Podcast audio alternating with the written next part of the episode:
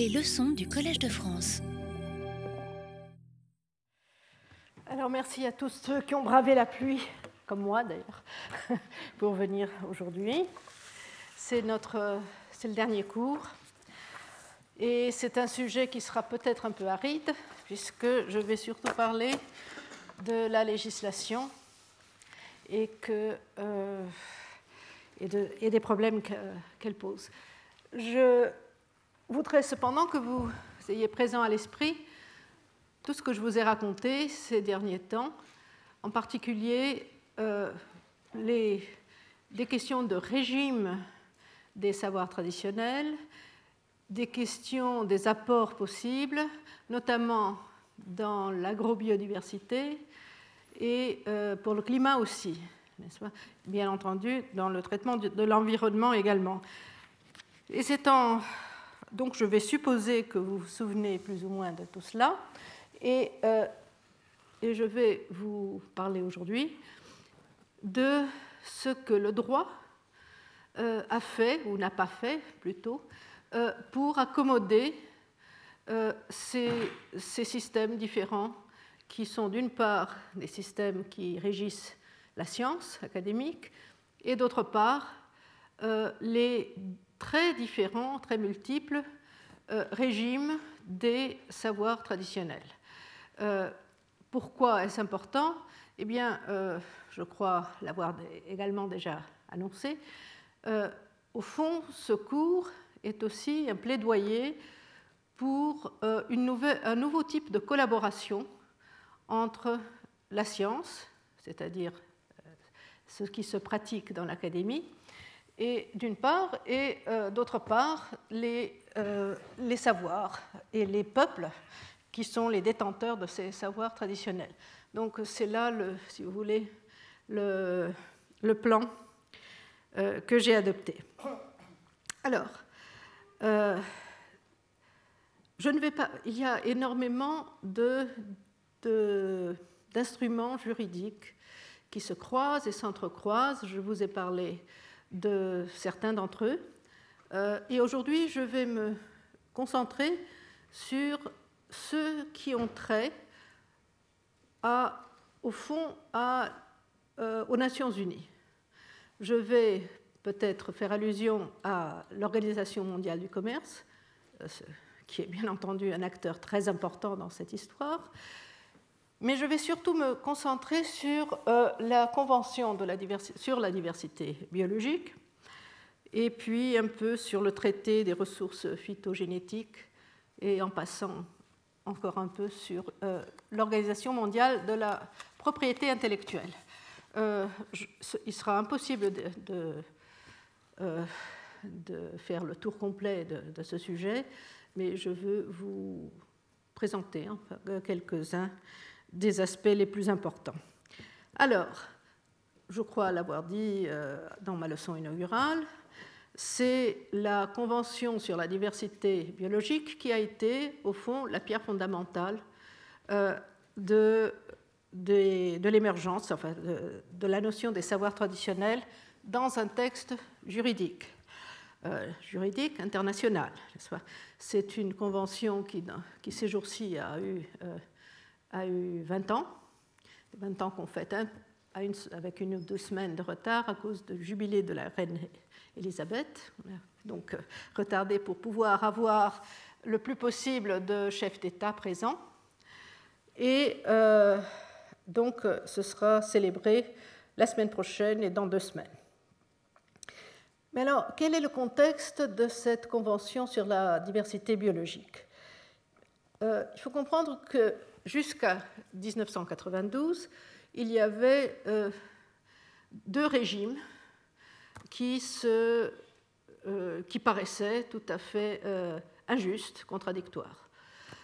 D'une part, les ressources génétiques étaient conçues comme étant patrimoine de l'humanité, c'est-à-dire accessibles à tout un chacun, et d'autre part, tout ce qui relevait de la technologie des inventions technologiques étaient passibles de protection par des instruments de droits intellectuels, surtout la propriété intellectuelle, qui n'est pas la seule, bien entendu, la seule, qui n'est pas le seul droit intellectuel qui existe. Mais la propriété intellectuelle a, acquis un, champ de plus en plus vaste, euh, notamment, comme vous le savez bien, en euh, prenant, euh, en débarquant même sur, le, sur la brevetabilité, sur la possibilité de de, s'approprier du vivant. C'est un, sujet qui a été très controversé, mais euh, c'est ce qui s'est passé.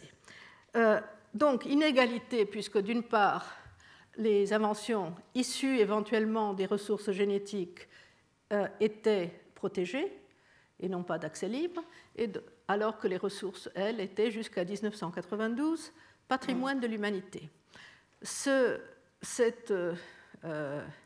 ce qui a été donc conçu comme une inégalité, a opposé d'une part les pays qui avaient beaucoup de diversité biologique, les, les mégadivers, euh, euh, dont certains se trouvaient dans le sud géographique, et d'autre part les pays hautement technologisés qui se trouvaient surtout dans le nord. En fait,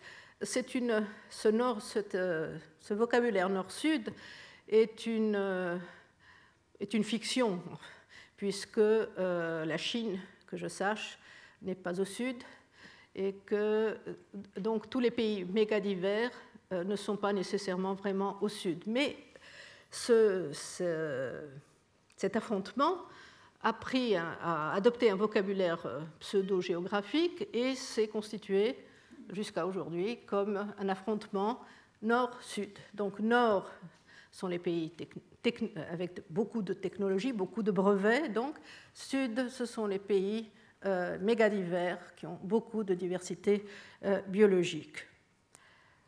Alors, avec euh, la Convention sur la diversité biologique, les pays euh, détenteurs de biodiversité ont d'ailleurs tous les pays, pas seulement eux, ont acquis un statut de souveraineté. Ce n'est pas de la propriété, c'est de la souveraineté sur leurs ressources euh, génétiques et aussi sur les ressources biologiques euh, dans leur territoire. Toute l'idée qui était derrière ça, c'était au fond d'instaurer, bon, je, vais un petit peu en amont, si vous voulez, le souci général euh, de, des Nations Unies à ce moment-là euh, était l'érosion de la diversité biologique. C'est-à-dire qu'il y a de moins, vous le savez tous, on en a tellement parlé, il y a de moins en moins euh, de diversité biologique dans le monde, les espèces se perdent, et c'est un souci pour plusieurs raisons. Je ne vais pas entrer là-dedans. Or, l'idée, tout à fait dans le style néolibéral des années 90, euh, qui continue d'ailleurs, euh, était de promouvoir un marché.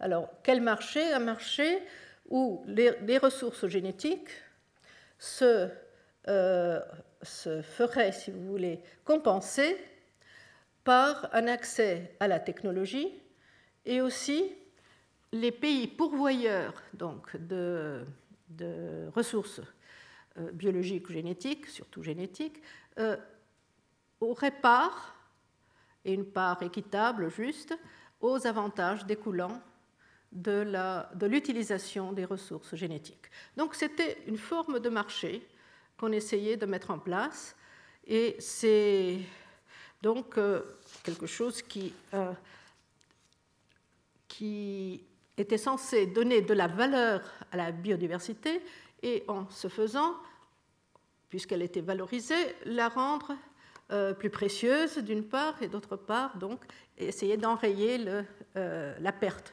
de la diversité biologique. Alors, c'est dans ce contexte, c'est pour ça que je, vous donne ce contexte, c'est parce qu'il est important. Euh, dans ce contexte, donc, les apports des savoirs traditionnels ont été introduits de façon très modeste, dans un petit nombre d'articles dont un est devenu très célèbre et l'autre a été plus ou moins oublié. Enfin, il n'y en, a pas, que deux, il y a oh, quatre ou cinq, mais euh, les principaux sont, euh, d'une part, l'article 8J, si vous étiez là à la leçon inaugurale, je l'ai même mis au tableau, enfin, je l'ai fait projeter. Et cet article 8J est un, sous-article, donc l'article 8 de la Convention sur la diversité biologique, traitant de la conservation de la diversité biologique in situ, c'est-à-dire euh, celle qui ne se fait pas dans les banques de germoplasme, mais celle qui se fait sur place. Et ce qu'il dit, donc euh, l'article commence par dire que chaque partie contractante, j'ai oublié de dire que la Convention sur la diversité biologique a été un très grand succès d'adhésion. 193 euh, pays sont partis prenantes de, cette convention il y a des exceptions, euh, certaines pas très, pas très importantes peut-être. le Saint-Siège n'a pas signé. Euh, je ne vois pas très bien quelles, seraient les ressources biologiques du Saint-Siège, mais enfin, euh, le Saint-Siège, Andorre, etc. Enfin, il y a trois, quatre pays qui n'ont pas signé. Et alors, il y a l'exception vraiment extrêmement importante, que sont les États-Unis. Les États-Unis ont signé presque à la première heure la Convention, mais n'ont jamais ratifié, n'ont jamais réussi à la faire ratifier par le Congrès américain, ce qui a signifié qu'ils euh, ne sont pas partis, ils ne font pas partie de la Convention sur la diversité biologique. C'est donc la grande exception. Un siège, on ne s'en fait pas trop. Euh, quoique, et j'insiste là-dessus, les États-Unis s'efforcent, tout en, tout en n'étant pas partie de la Convention, s'efforcent quand même de suivre l'esprit euh, de cette Convention. Euh, je pense que l'obstacle le plus important à, ce que cette Convention euh, soit ratifiée aux États-Unis était, bien entendu, cette histoire de transfert de technologie que le Congrès n'a pas appréciée. Euh, bon, alors revenons-en au savoir traditionnel. Et dans cet article 8, il est, dit que chaque partie contractante, dans la mesure du possible et selon qu'il conviendra, cette formule est importante parce qu'une convention n'est pas contraignante. Elle, le devient éventuellement si le pays la ratifie. Elle devient une loi mais euh, en tant que telle, la Convention n'est pas contraignante. Et euh, pour faire accepter par n'importe quel pays une convention internationale, il faut laisser une large part d'arbitre à chacun de ces pays. C'est pour ça qu'on commence toujours par dire dans la mesure du possible et selon qu'il conviendra. C'est-à-dire que les pays gardent leur souveraineté pour décider de comment ils vont faire euh, enfin, se mettre, si vous voulez, à la page. Euh, donc, chaque partie contractante, à la mesure du possible et selon qu'il conviendra. Et alors, le, J en question dit que ces parties sont tenues sous réserve des dispositions de sa législation nationale. Là, on voit encore le même, le même souci, n'est-ce pas? Euh, mais il est tenu de respecter, préserver et maintenir les connaissances, innovations et pratiques des communautés autochtones et locales qui incarnent des modes de vie traditionnels, présentant un intérêt pour la conservation et l'utilisation durable de la diversité biologique, et il doit en favoriser l'application sur une plus grande échelle avec l'accord et la participation des dépositaires de ces connaissances, innovations et pratiques entre parenthèses, là, dépositaire et, la traduction, j'ai utilisé la traduction officielle de la Convention. Euh, Ce n'est pas un très bon choix de mots qui va être par la suite. Dépositaire euh, donne l'impression que, au fond, ces connaissances traditionnelles ne sont que transmises euh, par des générations antérieures et qu'on n'en est que dépositaire, alors que, on l'a vu, et c'est même c'est même contradictoire avec l'idée qu'il y a des, innovations aussi qui sont protégées. Bref, euh, mais le mot est là, dans la version officielle, donc je l'utilise. Et alors, euh, les, les, parties aussi doivent encourager le partage équitable des avantages découlant de l'utilisation de ces connaissances, innovations et pratiques. Voilà l'article 8J. Vous voyez que il est important, bien entendu. Il incite à respecter, préserver et maintenir. Il, euh, euh, parle de l'accord et de la participation des, des, populations traditionnelles. Il parle de connaissances, innovations et pratiques. Et il parle du partage équitable des avantages. Mais tout ça sur un fond, au fond, pas, très, impératifs, si vous voulez. Ce sont, des, recommandations. Et un autre article que je vais citer très rapidement, mais qui, a eu moins de retentissement, mais qui, à mon avis, est important, euh, c'est l'article 10c, où l'État, euh, l'État parti se doit de protéger et d'encourager, alors là je cite, l'usage coutumier des ressources biologiques conformément aux pratiques culturelles traditionnelles compatibles avec les impératifs de leur conservation ou de leur utilisation durable. C'est au fond toute cette affaire des savoirs euh, euh, environnementaux dont nous avons euh, déjà parlé. Bien, la, Convention sur la diversité biologique s'est révélée assez rapidement très inopérante, du moins sur deux aspects fondamentaux. D'abord, L'érosion génétique n'a absolument pas été enrayée. Et euh, d'ailleurs, les objectifs que les pays s'étaient fixés, il y a eu, maintenant on célèbre les 20 ans, mais euh, pour célébrer les 10 ans de la Convention, il y a eu une, réunion en Afrique du Sud, à Johannesburg, et les différents pays se sont donné des objectifs euh, qu'ils devraient atteindre justement pour enrayer l'érosion génétique. Aucun des pays n'a affirmé qu'il avait atteint ses objectifs. Et puis, euh, tout, aussi déçu, s'est avérée l'ambition qui a été affichée par la, euh, Convention sur la diversité biologique de mettre en place ce fameux marché de la biodiversité qui conduirait à la valorisation de celle-ci. D'abord, les contrats de bioprospection qui d'ailleurs ont été surtout célébrés avec des institutions publiques, euh, ont été très peu nombreux. Et les différents pays qui s'étaient engagés à mettre en place une législation d'accès aux ressources génétiques et de partage euh, des avantages euh, ne l'ont pas, pas, fait, à quelques exceptions près. Donc 193 pays sont membres et, et il y a quelques ça dépend comment on compte, mais une vraie législation sur l'accès a été mise en place au Pérou, euh, en Bolivie, au fond dans les pays andins en général, parce que pour un tas de raisons dans lesquelles je ne vais pas entrer maintenant. Euh, mais euh, par exemple aux Philippines, ce n'était pas tout à fait ça. et donc on peut compter quelques ça dépend comment on compte déjà, mais entre 10 et 40 euh, les, législations qui ont été mises en place. Donc très peu. Du coup, les pays euh, clients de ressources génétiques se sont plaints d'un manque de sécurité juridique puisque les législations n'étaient pas en place et que il était très difficile donc d'avoir un accès légal euh, à ces ressources. Euh, et puis, euh, pour leur part, les, pays pourvoyeurs de ressources se sont plaints d'une absence de traçabilité de ces ressources et donc de l'impossibilité d'évaluer ces, avantages qu'il s'agissait théoriquement de partager.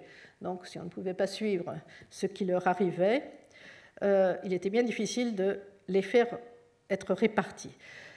Et alors, euh, pour cela, dès 2002, les pays méga divers, par exemple tous les, tous les pays du bassin euh, tous les pays andins aussi, des pays comme Madagascar, l'Afrique du Sud, tout un tas de pays, bien entendu l'Indonésie, la Malaisie, la Chine, etc. bon, tous ces pays méga divers se sont mobilisés. D'ailleurs, pas tellement auprès de, la Convention sur la diversité biologique, mais sur son, opposant, si vous voulez, c'est-à-dire l'Organisation mondiale du commerce, qui est véritablement celle qui a les moyens de sévir. Et donc les pays mégadivers ont se sont mobilisés pour revendiquer euh, que les bureaux de brevets dans le monde entier soient tenus de vérifier l'origine légale des ressources génétiques qui auraient conduit à l'invention qu'on prétend, prétend, breveter. Donc, euh, l'idée euh, était qu'on puisse vraiment tracer, si vous voulez, euh, le parcours de ces, de ces euh, ressources et leur légalité. Il y a eu des tractations à ce sujet, et euh, à propos de ces plaintes de part et d'autre, extrêmement difficiles, pendant six ans.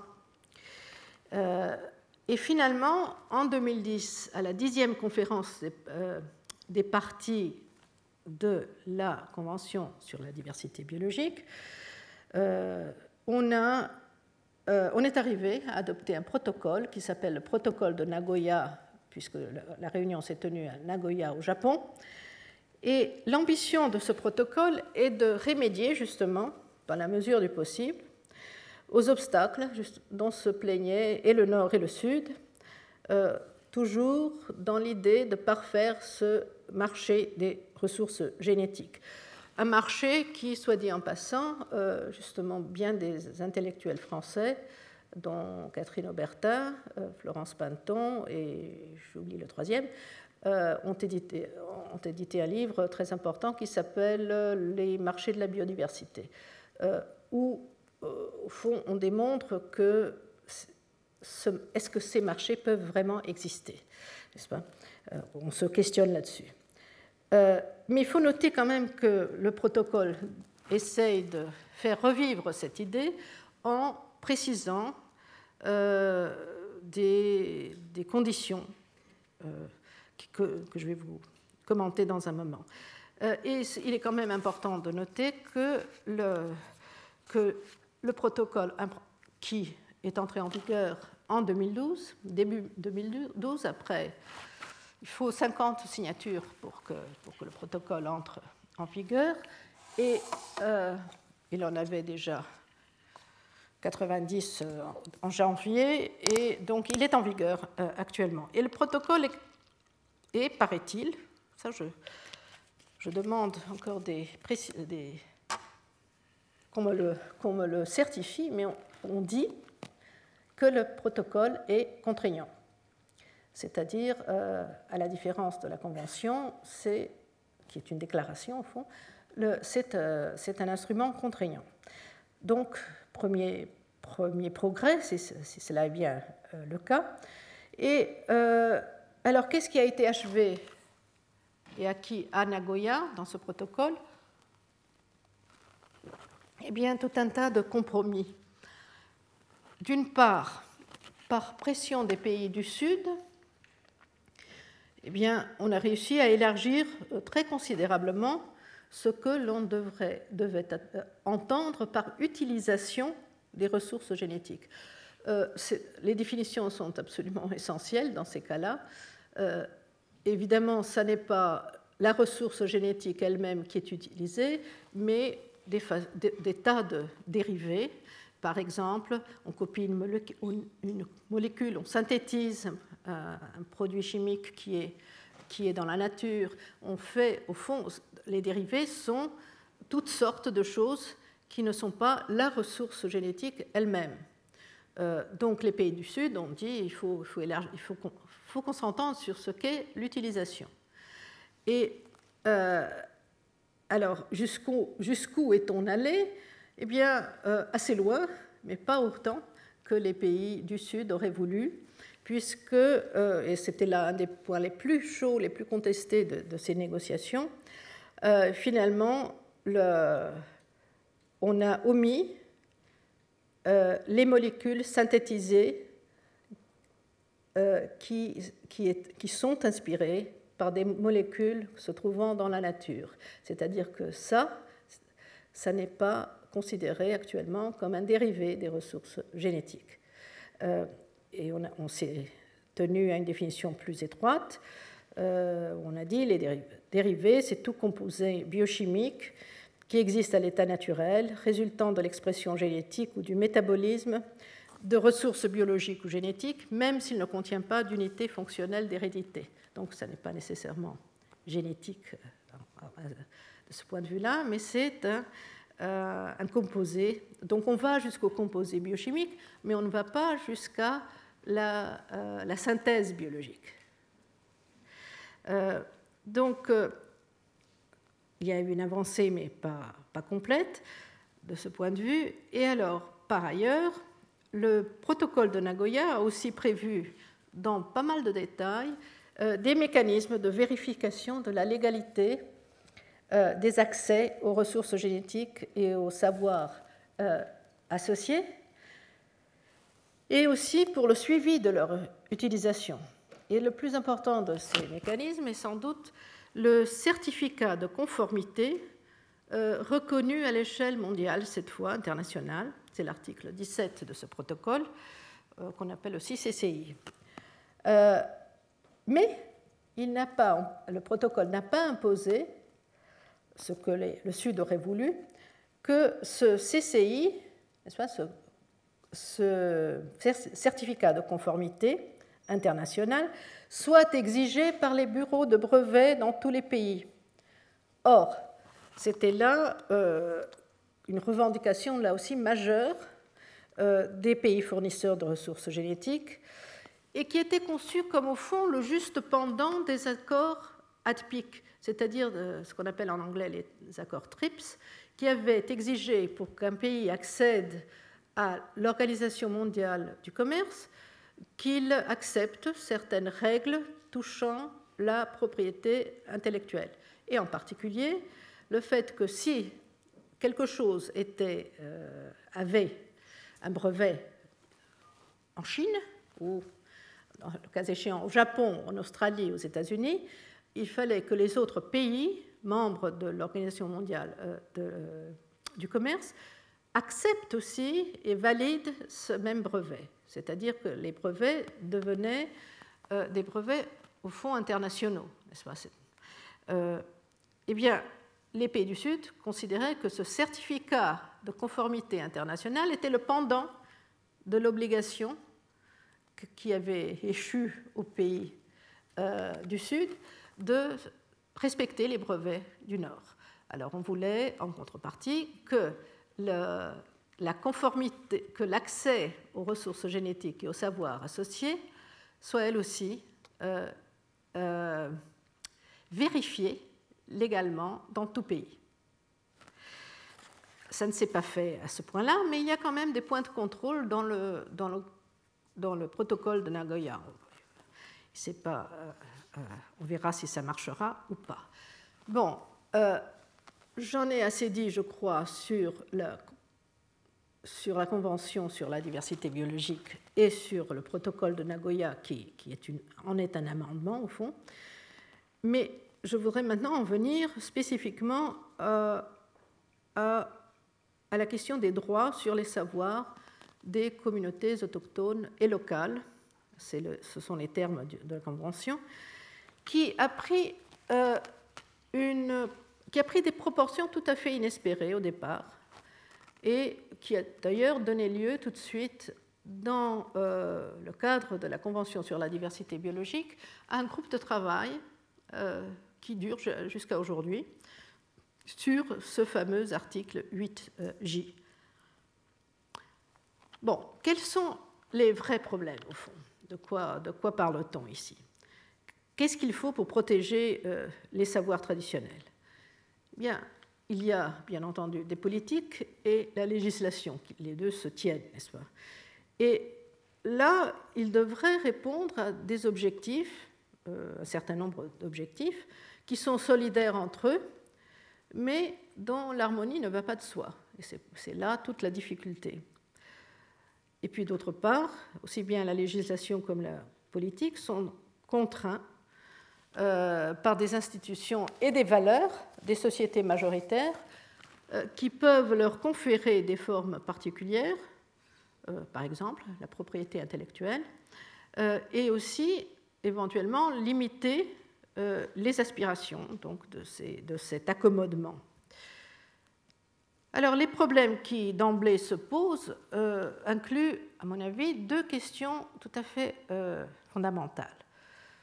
Euh, la première est comment, fond un peu plus simple apparemment, comment reconnaître l'autorité des communautés autochtones et locales sur leur savoir traditionnel, premier point, et comment faire participer les peuples autochtones aux avantages découlant de l'utilisation de leur savoir tout en ne nuisant pas à la continuité de leur système de savoir qu'il s'agit au contraire de favoriser. Alors, ça, c'est autrement compliqué. Euh, alors, je crois que j'ai oublié de dire quelque chose qui. Je ne l'ai pas mis, mais c'est intéressant. Euh, je vous le mentionne entre parenthèses. Là, je parle uniquement des savoirs associés. Mais le protocole de Nagoya a, quelque chose d'intéressant, euh, c'est qu'il euh, dit que l'accès aux ressources génétiques elles-mêmes dans les territoires des populations traditionnelles est sujette, si la législation nationale le permet, est sujette à leur approbation. Et on reviendra sur ce point dans un moment, mais c'est quelque chose qui est tout à fait inédit. Euh, et Donc là, il ne s'agirait pas des savoirs associés, mais des ressources elles-mêmes qui se trouveraient dans les territoires euh, des populations traditionnelles. Alors, revenons à la première question, euh, celle de comment reconnaître l'autorité des communautés autochtones sur leur savoir traditionnel. Eh bien, ça, ça a été tranché de façon apparemment simple par la Convention dans son article 8J, lorsqu'elle prescrit, comme on l'a vu, l'accord et la participation des dépositaires euh, de ces connaissances.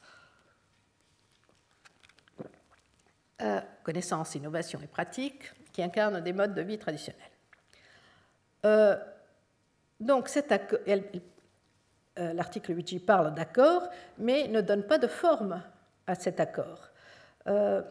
Cette forme n'avait pas été spécifiée. Et c'est, au contraire, dans, dans, le protocole de Nagoya, euh, que on établit une condition beaucoup plus, euh, beaucoup plus drastique, si vous voulez, euh, puisque dans son article 7, ce protocole établit la chose suivante. Chaque partie, là je cite, prend, prendra les mesures nécessaires pour s'assurer que l'accès aux connaissances traditionnelles associées aux ressources génétiques détenues par les communautés autochtones et locales soit soumis et alors, euh, au consentement préalable donné en connaissance de cause. C'est tout à fait différent d'un accord euh, vague, n'est-ce pas? Consentement préalable donné en connaissance de cause ou, alors là on revient, à l'accord et à la participation de ces communautés autochtones et locales conformément à la législation interne. On revient toujours à même, au même problème. Euh, donc, et puis il continue, et que des, et que des conditions convenues d'un commun accord euh, aient été établies.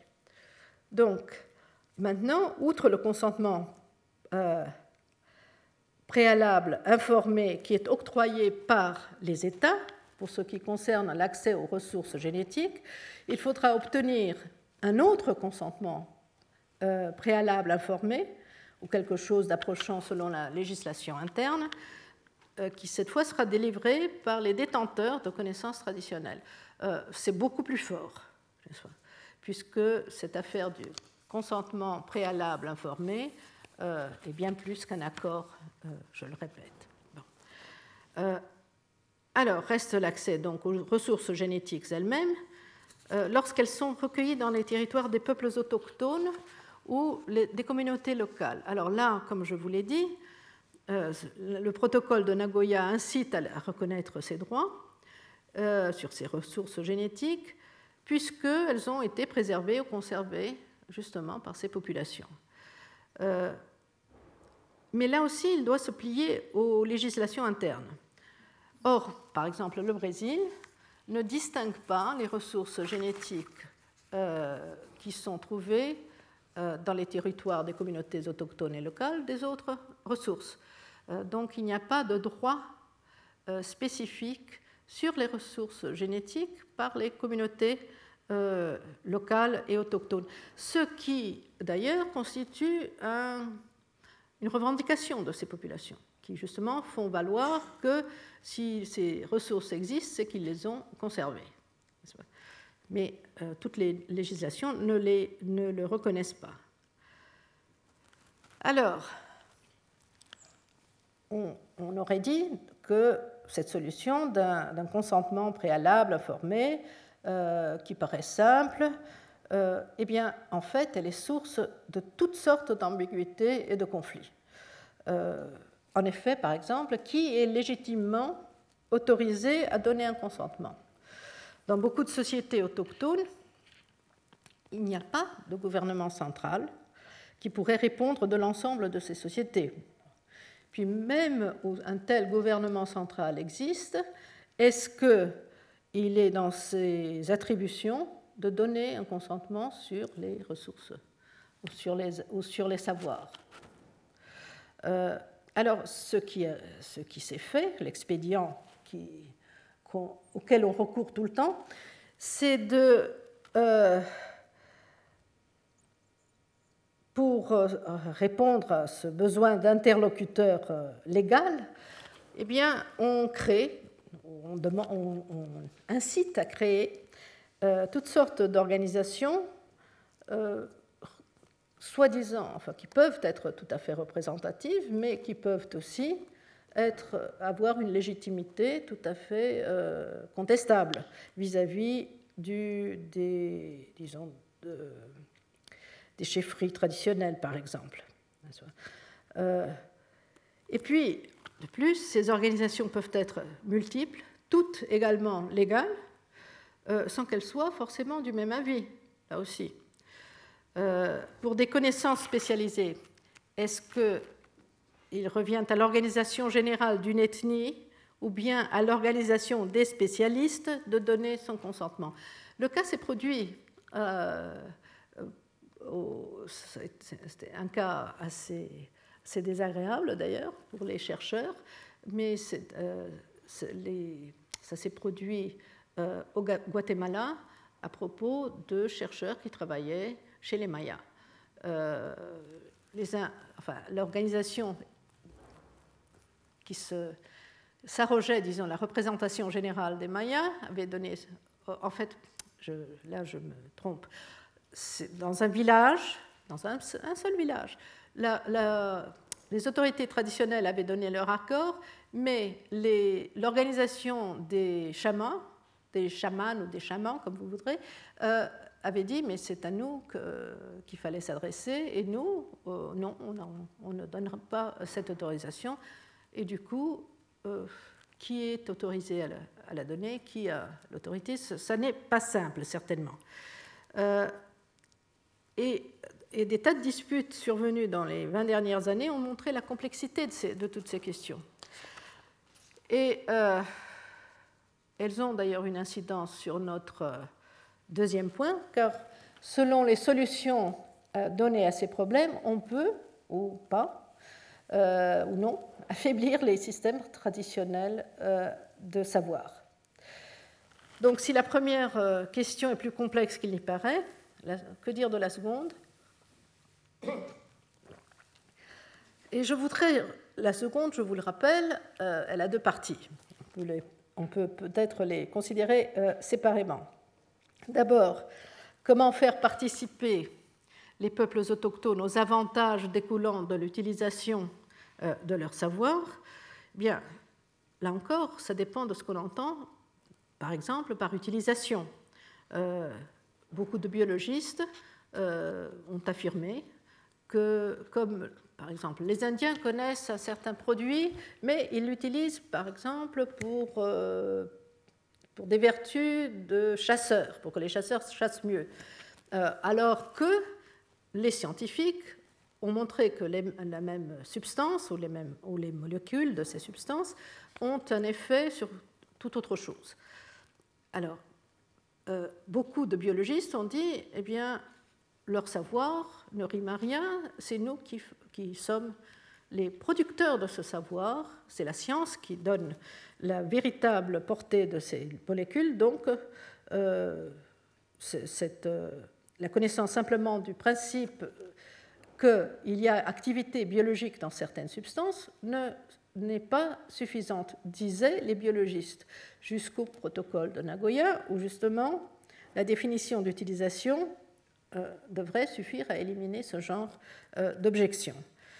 Puis il y a l'histoire du, suivi des, développements issus des ressources génétiques, que bien entendu les communautés locales et autochtones n'ont absolument pas les moyens euh, d'entreprendre, et, et beaucoup d'États non plus d'ailleurs. Mais de toute façon, c'est aux États de le faire, et euh, le Pérou a trouvé un, mode intéressant, c'est de renverser euh, l'attribution de la preuve. Ce sont les accusés qui doivent euh, montrer qu'ils n'ont pas piraté des savoirs traditionnels. C'est donc faire la preuve de leur innocence. Mais au cours de ces 20 dernières années, ce sont surtout, euh, si on regarde ce qui s'est passé du point de vue juridique, euh, c'est-à-dire des, euh, des, procédures vraiment en, en, jugement, ce sont surtout des, mesures défensives qui se sont, qui se sont montrées, qui se sont fait voir, n'est-ce pas? C'est-à-dire on a fait annuler des brevets euh, dans plusieurs cas. Ce sont donc des mesures défensives. Le cas le plus célèbre, c'est celui du NEM, qui est une, euh, une huile euh, du margousier connue et utilisée en Inde depuis 2000 ans et que on avait breveté en, Europe. et ce brevet avait été vendu à une grande compagnie agrochimique, Grace, et le brevet a été euh, cassé puisqu'on a démontré euh, qu'il existait un savoir euh, traditionnel qui utilisait cette même substance à des fins d'insecticides, fongicides, etc. donc ce sont des mesures purement défensives là. Mais ça aussi, ça introduit d'autres difficultés. Parce que pour éviter que des connaissances traditionnelles soient ignorées par, des bureaux de brevets, ces bureaux réclament des documents accessibles. Qu'est-ce qu'ils entendent par accessible? Euh, Des documents écrits et publiés. Alors, euh, ou, du moins euh, accessibles en ligne, si vous voulez. L'Inde, dont la médecine ayurvédique a été consignée par écrit depuis très longtemps, euh, a pris l'initiative de dresser une sorte d'index des connaissances traditionnelles et de mettre ça en ligne. Euh, mais des registres comme celui-là, surtout provenant de peuples sans écriture, ne sont ni faciles à établir, ni sans danger d'ailleurs, parce qu'après tout, ils donnent des adresses. Euh, et le Pérou a décidé, le Pérou qui, je vous le répète, a été un des premiers pays à édicter une législation à ce sujet, eh bien, il a décidé, c'est très compliqué, il a décidé de mettre en place trois types de registres. Un registre public, d'une part, un registre euh, également déposé euh, dans le, si vous voulez, le, bureau qui s'occupe de propriété intellectuelle, mais qui, lui, est réservé, et un troisième type de registre qui est tenu dans les communautés elles-mêmes.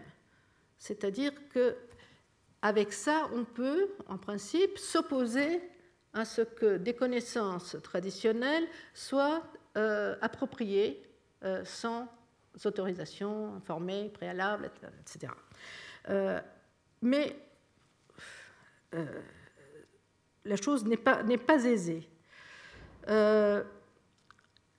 pour sa part, l'Organisation mondiale de la propriété intellectuelle, qui est un organisme de l'ONU, euh, a fait, elle aussi, des tas d'efforts, mais elle aussi dans le domaine défensif. Par exemple, en 2004 et 2005, elle a fait ajouter à la documentation nécessaire du traité de coopération sur les brevets toute une liste de nouvelles revues scientifiques censées documenter les savoirs traditionnels. Par exemple, le journal d'ethnopharmacologie, le journal de la médecine chinoise, le euh, euh, Economic Botany, euh, Pharmaceutical Biology, etc., etc. Il y en a à peu près. il y en a un qui est intéressant, c'est en particulier, c'est la mais je crois que je vous l'ai déjà dit, c'est la médecine chinoise. Euh, je le relève parce que je ne sais pas si vous avez vu récemment, mais euh, la Chine envisage de procéder à une certification euh, plus ou moins indépendante maintenant des, de, de, sa médecine traditionnelle, ce qui va poser à nouveau des problèmes très intéressants du point de vue juridique. enfin. Alors, deuxième, deuxième point de ce deuxième point, c'était vous vous souvenez comment faire pour ne pas nuire à la continuité des systèmes de savoir qu'il s'agit au contraire de favoriser. Et ça, ça se décline de bien des façons, et j'en cite quelques-unes en ce moment. Euh, par exemple, comment concilier les statuts euh, des savoirs propres à chaque société euh, aux, aux, instruments déjà existants? Par exemple, peut-on utiliser ou réaménager les droits intellectuels occidentaux, dont on a vu qu'ils étaient assez récents finalement, ou faut-il au contraire fabriquer un système sui generis? On penche en général pour ça, cette solution-là. Et ça, c'est le domaine justement de l'Organisation mondiale de la propriété intellectuelle. et, et c'est aussi un domaine dans lequel les organisations non gouvernementales se sont beaucoup euh, penché. Et on s'efforce de conclure depuis au moins 15 ans, en fait, euh, en fait euh, presque les 20 ans de la Convention. Alors on s'est bien rendu compte finalement à l'OMPI que l'OMPI c'est l'Organisation mondiale de la propriété intellectuelle, WIPO en anglais, et on s'est bien rendu compte que la propriété intellectuelle n'allait pas, ne faisait pas l'affaire, euh, et puis les, organisations non gouvernementales, pour leur part, qui prônaient au début le domaine public, eh bien, elles aussi, euh, euh, finalement, ont conclu que ça n'était pas plus acceptable. Et on semble s'acheminer maintenant, je vais y revenir dans un, instant, vers des arrangements inspirés du menu de Creative Commons que vous connaissez peut-être, j'imagine. Je vais y revenir de toute façon. Euh, autre exemple de problème, d'une part, les sociétés euh, autochtones, on leur reconnaît euh, le droit à elles et aux, générations futures d'être détenteurs de ces savoirs traditionnels, mais d'autre part, que fait-on du domaine public mondial qui, lui veut qu'au bout d'un certain temps, euh, ces, savoirs qu'on a pourtant brevetés, au bout d'un certain temps, ils tombent, si vous voulez, dans le domaine public. Et d'ailleurs, c'est tout le fondement qu'on prête euh, à la propriété intellectuelle. C'est que, d'une part, on réserve pendant un certain temps des droits exclusifs à l'inventeur, mais pour qu'au bout d'un certain temps, cette invention euh, tombe dans le domaine public. C'est une façon marchande, là aussi, de, de, pousser à l'innovation. C'est tout le raisonnement et celui-là. Eh bien, oui, mais comment, peut-on à la fois dire que ce savoir était inaliénable et imprescriptible, et puis d'autre part euh, défendre le domaine public? Ce sont des, choses euh, fort compliquées. et, qui divise bien entendu les opinions, puisque le domaine public est quand même quelque chose que bien des gens, dont moi d'ailleurs, euh, défendons, n'est-ce pas? Euh, Puis des choses comme, euh, eh bien, quel est le statut des collections et des publications des ethnosciences, pour en revenir à ces ethnosciences? Quel est le statut des brevets qui sont obtenus avant la ratification de la Convention sur la diversité biologique, c'est-à-dire avant l'entrée en vigueur de cette convention? Alors, vous savez que pendant très longtemps, soit dans une visée coloniale, soit dans un but de recherche fondamentale, soit encore pour des besoins de conservation ex situ, des chercheurs ont recueilli d'immenses collections d'histoire naturelle et documenté les savoirs euh, autochtones et locaux. Or, en principe, tout ce qui est publié relève du domaine public chez nous. Comment concilier cela avec l'aspiration de plusieurs mouvements autochtones de reprendre des droits sur ce qui, en droit occidental, justement, relève du, domaine public? Alors, il est intéressant de voir que dans ce domaine, les pays du Sud ont aligné leur position avec celle des mouvements autochtones. Par exemple, en insistant, pas, complètement, mais ils ont insisté, en tout cas, pour que l'accès aux herbiers même pour des collections recueillies avant l'entrée en vigueur de la Convention, qui, est entrée en vigueur en 1993, eh bien, que l'accès aux herbiers soit considéré comme un nouvel accès, demandant une nouvelle, un nouveau consentement. Euh, euh, ça n'a pas, été euh, pour l'instant accepté, mais c'est une affaire de jurisprudence au fond maintenant. alors, comment penser de nouveaux rapports, au fond c'est ça qui, est notre propos, comment penser de nouveaux rapports entre savoir scientifique et connaissances traditionnelles? En un sens, ce que je vous ai dit sur la conservation de l'agrobiodiversité on farm semblerait désigner ce domaine comme un choix évident pour la coopération. Et je vais le prendre en exemple. Euh, et euh, la législation sur les ressources génétiques agricoles est, non seulement spécifique, mais tout à fait explicite à ce sujet. Dans, le traité international sur les ressources phytogénétiques pour l'alimentation et l'agriculture, qui est un traité de 2001, euh, on peut lire euh, L'utilisation durable des ressources phytogénétiques pour l'alimentation et l'agriculture peut comporter notamment les mesures suivantes. Et alors, euh, faire par exemple, faire davantage de recherches qui renforcent et conservent la diversité biologique en maximisant la variation intra- et interspécifique au profit des agriculteurs, notamment ceux qui créent et utilisent leurs propres variétés et appliquent des principes écologiques de maintien de la fertilité des sols et de lutte contre les maladies, les adventices et les organismes euh, nuisibles. Bla, bla, bla, bla, je vais aller un peu vite parce que ça va. Euh, ensuite, promouvoir, selon qu'il convient, avec la participation des agriculteurs, notamment dans les pays en développement, les efforts de sélection qui renforcent la capacité de mise au point de variétés spécifiquement adaptées aux différentes conditions sociales, économiques et écologiques, y compris dans les zones euh, marginales.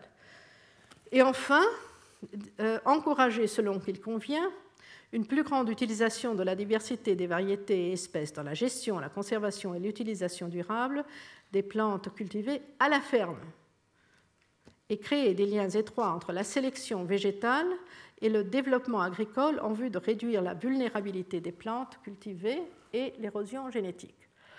Euh, or, euh, là aussi, des difficultés de tout genre se posent et la plupart découlant justement de quoi? Ben, Eh bien, de la différence des régimes traditionnels d'échange de connaissances et, de semences aussi, avec ceux, euh, avec les régimes donc des industries de semences et de cultivars. Comment les concilier? On arrive toujours là. Eh bien, euh, il y a des programmes de sélection participative de plantes euh, qui allient des agriculteurs et des sélectionneurs du secteur public uniquement et qui sont en place depuis au moins 2001. Il y en a beaucoup. Aux Philippines, au Vietnam, au Laos, en Indonésie, au Cambodge. Euh, il y a de nombreux, réseaux qui comprennent des agriculteurs, des institutions de recherche et euh, des ONG, et qui travaillent sur les variétés de riz. et on produit avec des résultats très importants. D'autres réseaux travaillent sur le blé ou le maïs, et eux aussi ont des effets multiplicateurs à la fois de compétences et de produits. Seulement, les agriculteurs continuent leurs pratiques traditionnelles d'expérimentation, d'hybridation, mais euh, tout cela, n'est-ce pas, de sélection, mais aussi de dissémination, non plus seulement maintenant sur les races de pays qu'on avait vues, euh, mais aussi à partir de variétés protégées, euh, protégées par les règles de la Convention UPOV de 1991. Je vous épargne la description, c'est la c'est la grande convention qui euh, a trait aux, ressources, aux cultivars. Alors, si maintenu tel quel, le système qui est de plus en plus strict des protections des variétés agricoles, euh, qui a été fait pour, euh, sous l'influence et pour le bénéfice surtout des sélectionneurs privés, eh bien, ce système est absolument incompatible avec les pratiques de libre-échange fondées sur les règles coutumières des agriculteurs. Donc, ces expériences très, très intéressantes de sélection participative de plantes, euh, en fait, euh, sont en marge de la légalité. Et ça, a des effets euh, tout à fait contradictoires, au fond. Donc les solutions euh, qui ont été avancées, aussi bien dans ce contexte que je viens de vous décrire, comme aussi bien pour, les savoirs traditionnels en général, euh, sont à l'heure qu'il est euh, surtout inspirées par les solutions qu'on a trouvées pour les programmes, les softwares, n'est-ce pas, et l'idée du Creative Commons pour le software libre, bien entendu.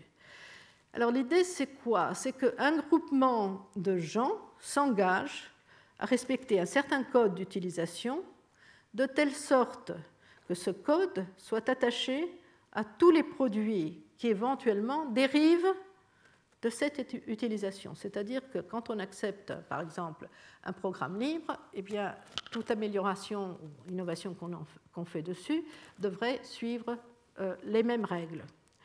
Euh, et le grand avantage de Creative Commons,